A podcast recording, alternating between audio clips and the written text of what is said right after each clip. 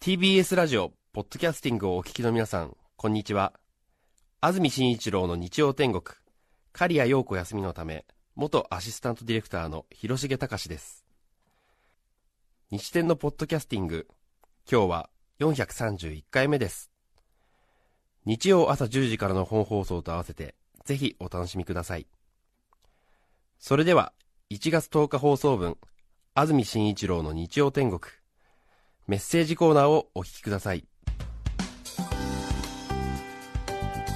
さて今日のメッセージテーマはこちらです。2016年私の目標。2016年平成28年ですね。そうですね。平成28年。私確か平成18年今から10年前ですね。この番組で平成18年なので来年から平成19年平成19年ですね。で9って呼ぶのか、9って呼ぶのかどっちがすんなり言いやすいですか？っていう話をしてそこから19がいいのか19がいいのかをお話ししたことを思い出しますね。すね。あれからもう10年経ってるんですねてる。ええいやー早いですね。そうですね。この19か19がいいかっていう話を覚えていらっしゃる方は10年ラジオ聞いてるってことになりますね。あどうしましょう。この10年間を。ディケイド困りました。話しましたね。19がいいか19がいいか。そうでしたね。確か3週間くらいにわたって結構な論争になりましたよね。そうでしたよね。そしてかなり時間をかけてお話ししたにもかかわらず今となっては準備が大変だったというその記憶しかありません。それはちょっと大げさですけど確かねえー。日本古来の呼び方ですと平成19年が正しいとうん。いうことでしたよね。9歳ではなくて臭いだというねえって思うかもしれませんけども結構昔の古文なんかにはえ9歳にしてのところが臭いにしてって書いてあったりしましたよね。なので忠実に読むなら平成19年だろうということになりましたのでね。10年経ちましてまた改めてお伝えしますけども来年は平成29年になるということではい。平成29年。またねどっちがいいのか、はい。10年経つと状況変わってますんでまた調べてみましょうかね。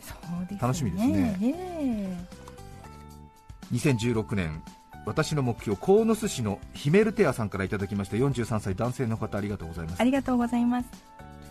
今年もできる限りメールで参加しますのでよろしくお願いいたします。よろしくお願いいこたします。ちらこそよろしくお願いします。43歳ヒメルテアさん。そうですか。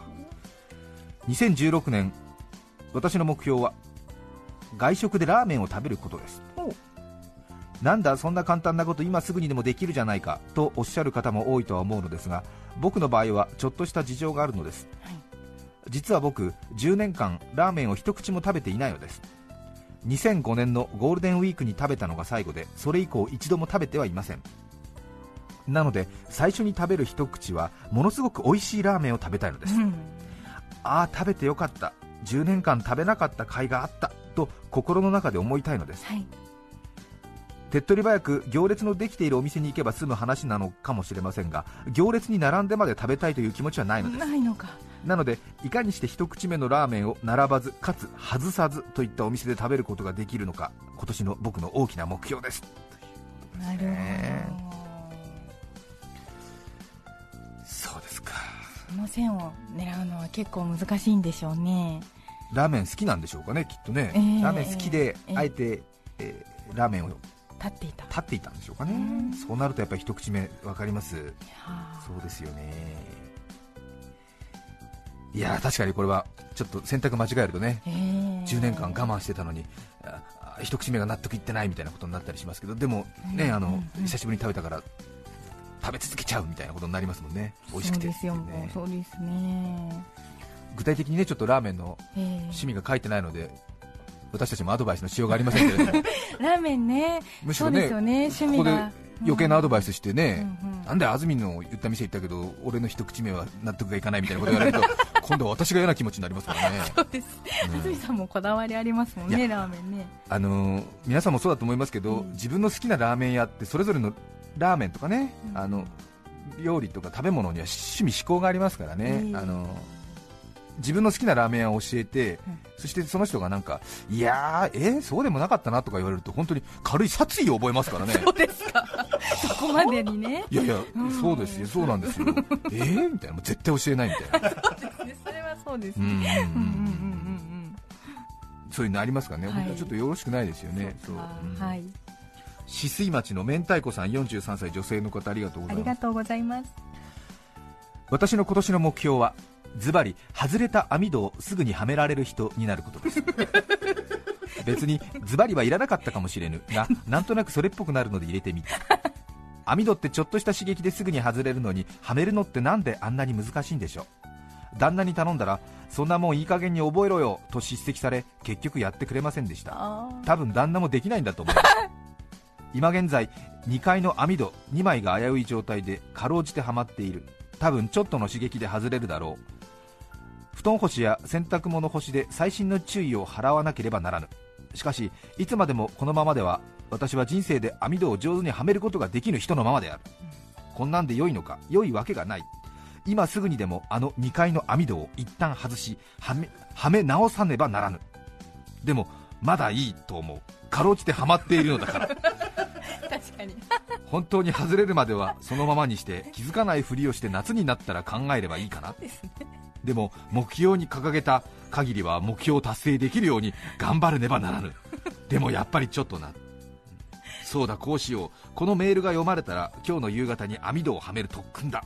読まれなかったら夏の網戸シーズンまで放置する。これで決まりだ。おちょっとね、え。ー詩小説を読んでる気持ちになりましたけど。ーそうですね。心の行きつ戻りつが手に取る。網戸ね。確かにね難しいんですよね、あれね。上はめて下はめるみたいな。下はめるんだけど上下がなかなかはまんなかったりとかなんかねうん。本当に引っかかってんのかなみたいな感じで。そうですね。ちょっとね軽くフェザータッチするとガタンと外れたりとかしてあっていうここでいいのかみたいなことなのかな。そうでしょうね。またあとアルミがね擦れる音が大変不快ですからね。もうなんか。キキキってなると嫌だね。そうですよね。はい。この方はでも夕方に網戸を止めるは特訓をするというね、はい。ことになりましたので。りましたね。はい。頑張ってください、はい。やってくださいね。むしろ今やってくださいね。江東区深海の酒フレークさん女性の方ありがとうございます。ありがとうございます。初めて投稿します。私の夢は漫画家です。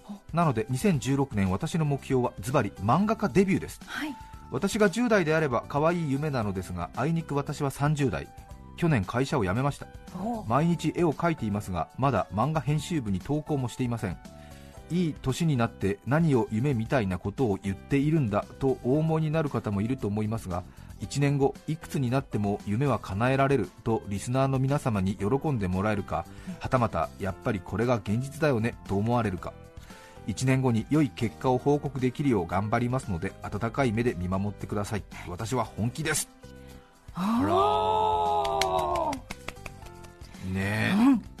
はい。決意が感じられますね。そうですか。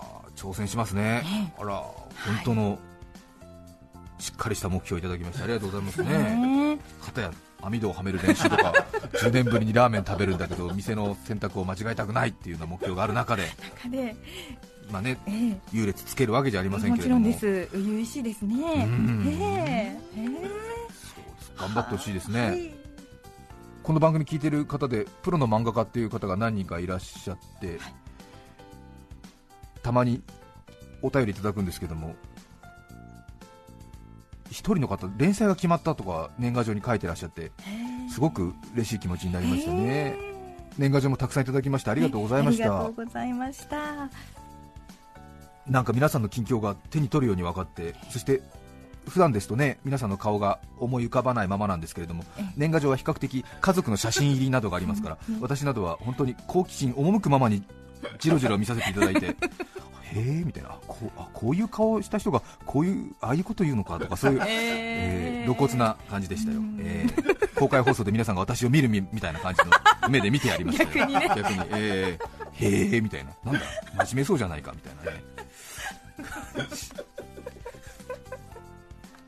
年賀状で 近況報告でかつてゲストで出てくれた人に子供が生まれたとか、結婚しましたとかね、昔結構小切れだった旦那さんがなんかちょっとね ひげ面になっててびっくりとか えーとか。あれ？ねありますね。そうですね、えー、面白いですよね写真入り。そうですよね、ね、あとあの普段皆さんから放送局に寄せられる E メールとかファックスとかはがきとか風書とかそういうものは決していいことばっかり書いてるわけじゃなくて当然ここがダメだから直しなさいとかこういうふうに言ってましたけどそれは違いますとか全容をきちんと把握した上で放送に臨んでくださいとか必ず公共の電波をそういうふうなみたいなそういういろいろのあのクレームがねこうね、クレームっていうかまあご指摘があってそれは当然ありがたいことなんですけども、当然やっぱりそういうものが半分以上になるわけで、それを当然読むときっていうのは比較的あれですよねそういう自分も傷つきながらそして磨きながらということになるわけですけども、年賀状っていうのは比較的そういうことを皆さん書かないものですからね。年賀状を読む時の気分がすこぶる精神衛生上よろしい。まあ年賀状にねそんなに厳しいこと皆さん書きませんからね。えー、はい、えー、皆さん非常にあの、えー読んでて嬉しい、なんかもう私も一年中年賀状を読んでいたいという気持ちになりましたですね。えー、いやあの比較的ねあの嬉しいことしか書いてないから、すよね、ごくもうもう本当に幸せな時間だった、う。ん、俺、なんでこんなに読むのが楽しいんだろうと思ったら、あそういうことかと思って、褒められて厳しいことが書かれてないからだと思って。はあよかった。私の初めの、ね、プレゼントですね、そうですね、うん、はあ気持ちよかった。本当一年中読んでいたから。埼玉市見沼区リトルウッズさん45歳男性の方ありがとうございます。ありがとうございます。私は精肉店を営んでいます、はい、あお肉屋さんだったんだ。へえどこでしょうね。私は精肉店を営んでいます毎日いろいろなお客様と接していますが最近近所に越してきたという年配の上品な奥様に釘付けです。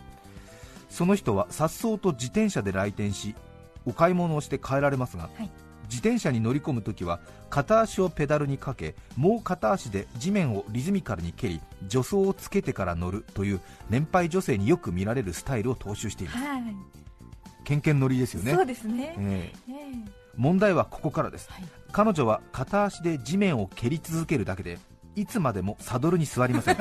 そのうち私の視界から消えてゆき今まで一度もそのサドルに座った瞬間を目撃していないのです。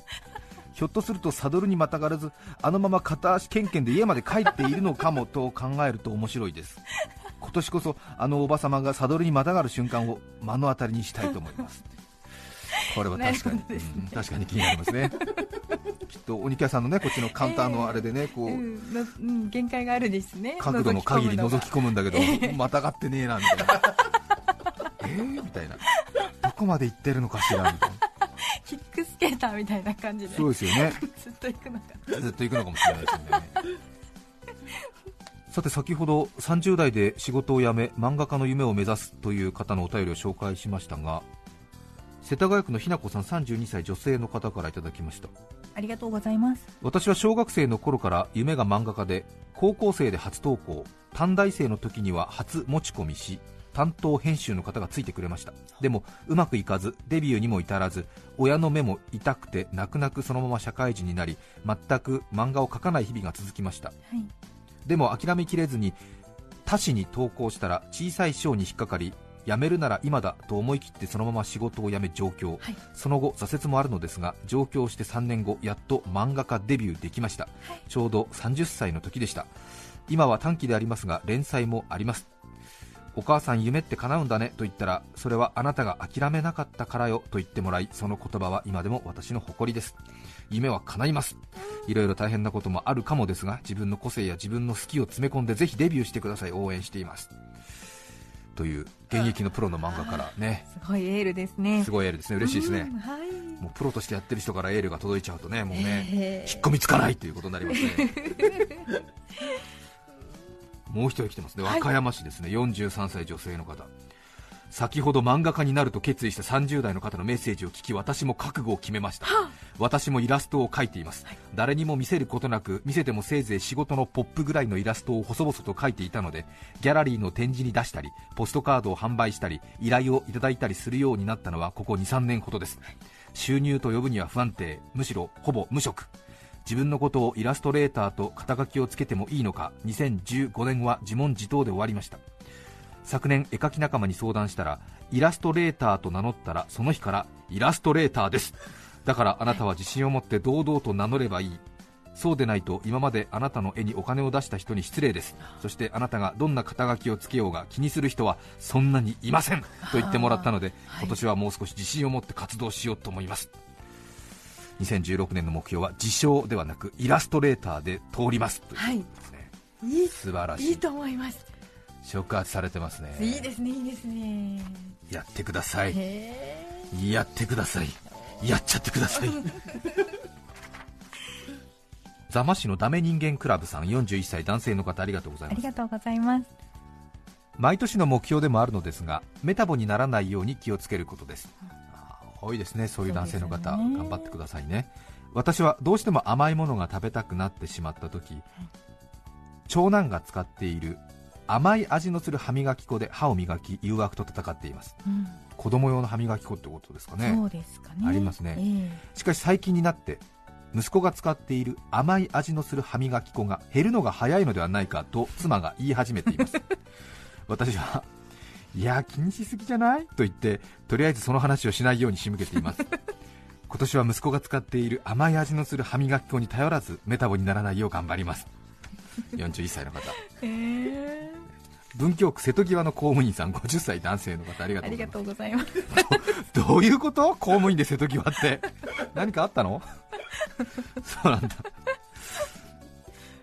今年の目標は妻を呼び捨てにしてみたい。付き合っている時はいくちゃん。子供が生まれてからはママと呼んでいたので今年からはいく子と呼びたい。皆さんは奥様のことをどう呼んでますか？なお力関係は妻の方が断然強いです。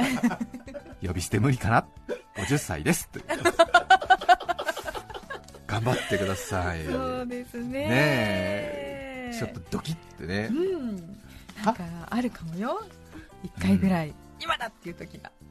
ね。えー、でもあれですよね。ちょっと心が折れてしまって、いくこさんってなっちゃうんだよね。どうしたの？急にさん付けで。急にびっくりしたわ。なんて言われちゃって。はっはみたいな。うん。いくこってアルファベットで書くと やれなんつって、いくこうになるよねなんつって、何言ってんの、忙しい時何言ってんの、バカじゃないの？なんて言われて、なんで、ちょっとローマ字が最近あれでなんつって、やよなんつって、ボケないでよなんつって、つらい、つらいつらい、つらいよ、新宿区のミスターポジティブ君19歳。ありがとうございます。ありがとうございます昨年末人生初の彼女ができました。おお19歳。今年の目標はその彼女とわからないことです、うん、随分後ろ向きだね。ただ19年間彼女がいなかったため現在彼女にどのように接したらいいか分かりません。理性が強い僕は恥ずかしさゆえに本心を出せずにいます、はい、悩みが積もる日々です。2016年は良くも悪くも悩み続けることになるでしょう。ですね。中澤様からアドバイスお願いします。はいいいと思いますよ。もういっぱいこじらせてくださいお年頃ですからね。ですよね、えー、そんななかなか恋人に本心を出せずにね、ずっと続きますよ、50だって言えないんだから。50になったって出せないんですから。この道は長いですよ、ね横浜市緑区の眠らない技工士さん49歳男性の方ありがとうございます。番組を2週間ほど離れてますと皆さんのラジオネームが大変に 上気を逸していていちいち笑ってしまいますが眠らない技工士さんね。歯科技工士なんでしょうね。そうですね。忙しいんでしょ仕事はね。今年の目標はどうでもいいといえばどうでもいいことなのですが去年から通い始めたスポーツジムのプールの男の先生の水着がどう見ても小さいのです。私の心の中ではお尻先生と呼んでいるのですが後ろから見るとお尻が3分の2水着から出ていて行くたびに気になっています。今年は同じ男ですが 先生はお尻少し多く出てませんか？と気さくに話せるようになるのが目標です。確かにね。そう。ちょっとね、うん。出過ぎのしてみる見せますよね結構ね水泳の先生。見せますけどもちょっとねん出過ぎてると、えそんなに 出してて大丈夫かな？っていうね気持ちにはなるのかなと思いますね。皆さんの今年の目標を伺ってまいりました不詳私の目標は今年1年清潔感を持ってエイジング年を重ねていくということですね、材目としては髪をまめに切る。背筋を伸ばす。そして憂鬱な表情の30%カットです。よろしく。1月10日放送分、安住紳一郎の日曜天国、メッセージコーナーをお聞きいただきました。それでは今日はこの辺で失礼します。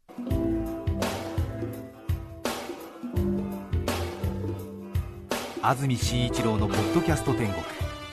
冬です温まるにはお鍋に限る元気を出すにはお金に限るお聞きの放送は TBS ラジオ954905